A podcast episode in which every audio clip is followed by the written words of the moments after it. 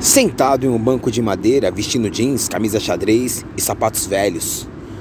Fumando um cigarro já com a brasa no filtro, olhando para o nada, fixo será no céu ou no inferno? O homem sem semblante aparentava ter uns 35 anos de idade, não mais que isso. E o fato de estar olhando para o nada e concentrado em sei lá o que ficou tipo remoendo meu juízo. Várias situações vieram à minha cabeça, porque realmente eu queria interpretar aquela cena aparentemente vazia, mas que bagunçou completamente meu estado de espírito. O homem sem semblante não tinha expressão alguma, na mão esquerda uma aliança fina e caindo do seu bolso da camisa, um canhoto de jogo do bicho.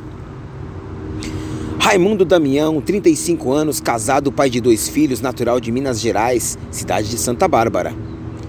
Veio para São Paulo em meados de 2010 com toda a família, empregado, bom salário, morador do Parque Imperial e sua esposa era dona de casa.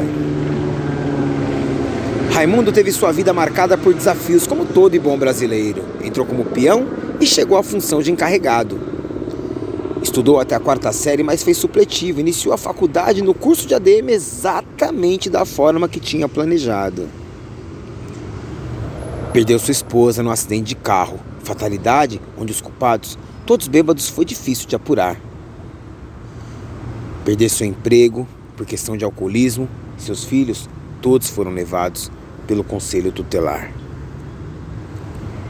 Como eu sei de tudo isso? Quer saber se alguém me disse? Não.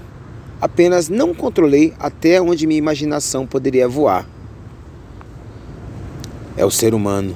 Cada dia mais ama menos e a gente reclama Somos especialistas na antiga e nunca erradicada arte de julgar.